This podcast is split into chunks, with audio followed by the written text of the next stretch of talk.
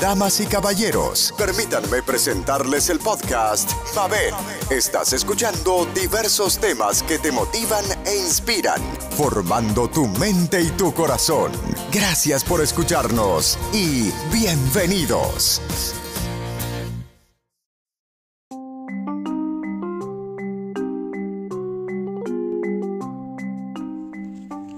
La Virgen María habla en Medugori.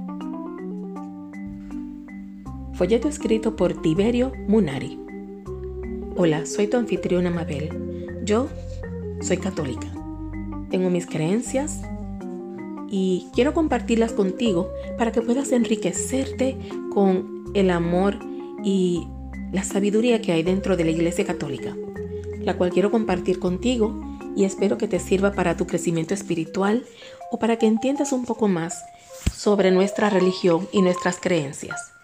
El caso de la Virgen de Medugori es algo que no está todavía aceptado en la Iglesia Católica, aunque el Papa Francisco ha aceptado que las personas que van a Medugori y que siguen los mandatos ahí recibidos logran un cambio espiritual y una mejoría en su carácter que realmente le hace válido el hecho de que las personas vayan a este lugar o que sigan las indicaciones que allí se han hablado. El 6 de mayo de 1981 tuvo lugar en Roma la Conferencia Internacional de los Líderes de la Renovación Carismática.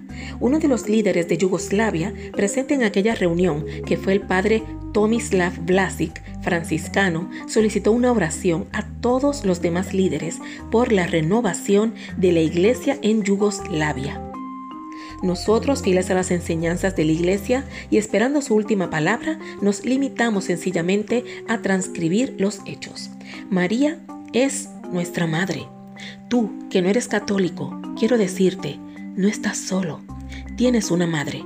Quizás una madre que no conoces, una madre que nunca te han dicho que la tienes o te lo han dicho pero no lo has creído por la forma en que fuiste criado, por tus propias creencias, pero tengo que decirte, María es madre de todos, no es madre de los católicos, no, los católicos ya la aceptamos como madre, la conocemos como madre, la veneramos, la queremos, le rezamos, no la idolatramos, sí la queremos muchísimo como nuestra madre, pero no es solo nuestra, es madre de todos. Así que quiero invitarte a que sigas sus enseñanzas. Y quiero decirte en un testimonio muy personal que yo he estado en momentos con mucha frialdad de la iglesia, que me he divorciado, que sé que no puedo comulgar, puedo como quiera ir a misa, pero he tenido mis momentos en que me enfrío, que he dejado hasta de ir a la iglesia y he tenido mis momentos de dudas, de dolor, de tristeza, de decepción. Sin embargo, cuando se trata de María nuestra Madre, por algún motivo ella jamás decepciona. Es como eh, una madre que no se le puede ignorar, que se siente la ternura de madre, que no importa cuánto molestia tengas con tu papá o te sientas incómodo con la madre, no. Eso depende, ¿verdad? Las personas que tienen una figura materna cercana, como somos los católicos que amamos a María, como son aquellas personas que tienen una madre dulce, cariñosa, que no podrían jamás en la vida enojarse con ella o sentirse incómodos con ella. Y si hacen un error, comete un error, se les deja pasar porque siempre ha mostrado incondicional paciencia y amor hacia nosotros.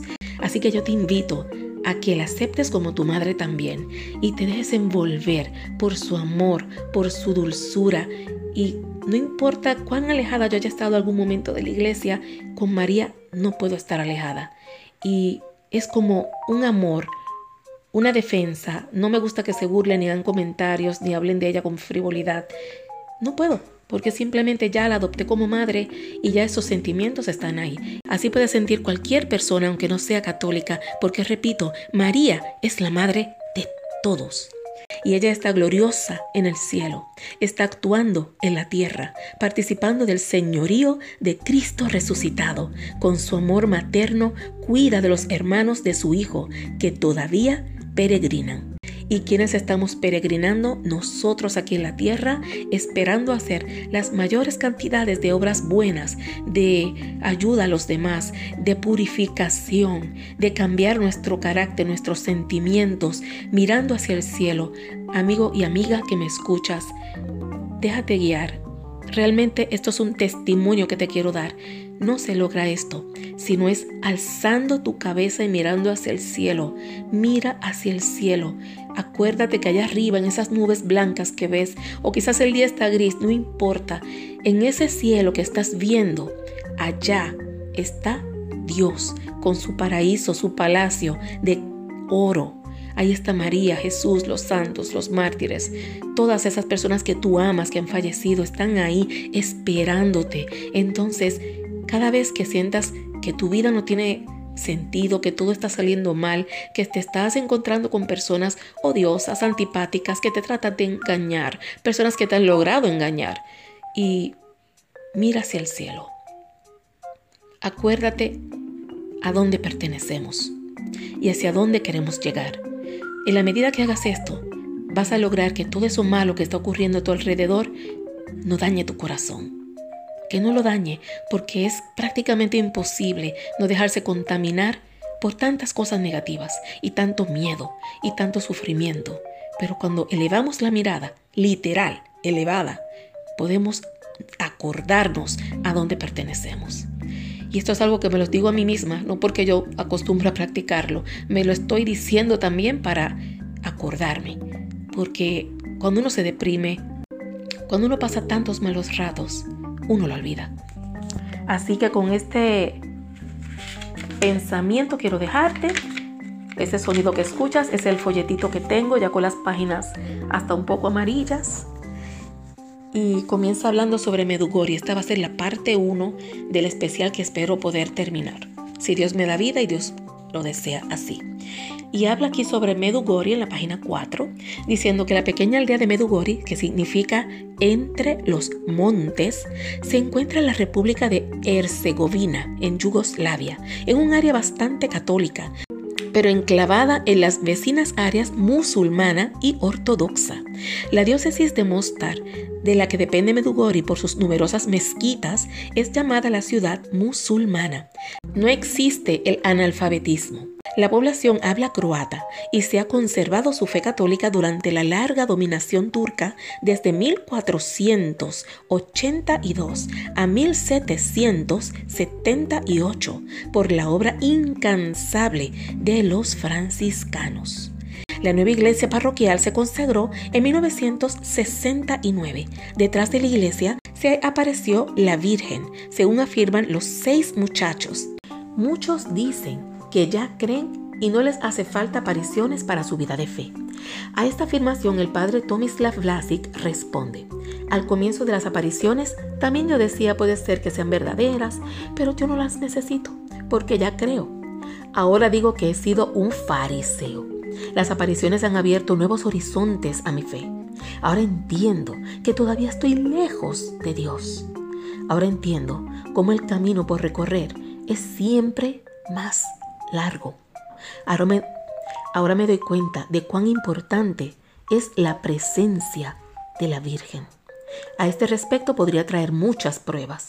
Diré solamente que la gente aquí ha cambiado notablemente.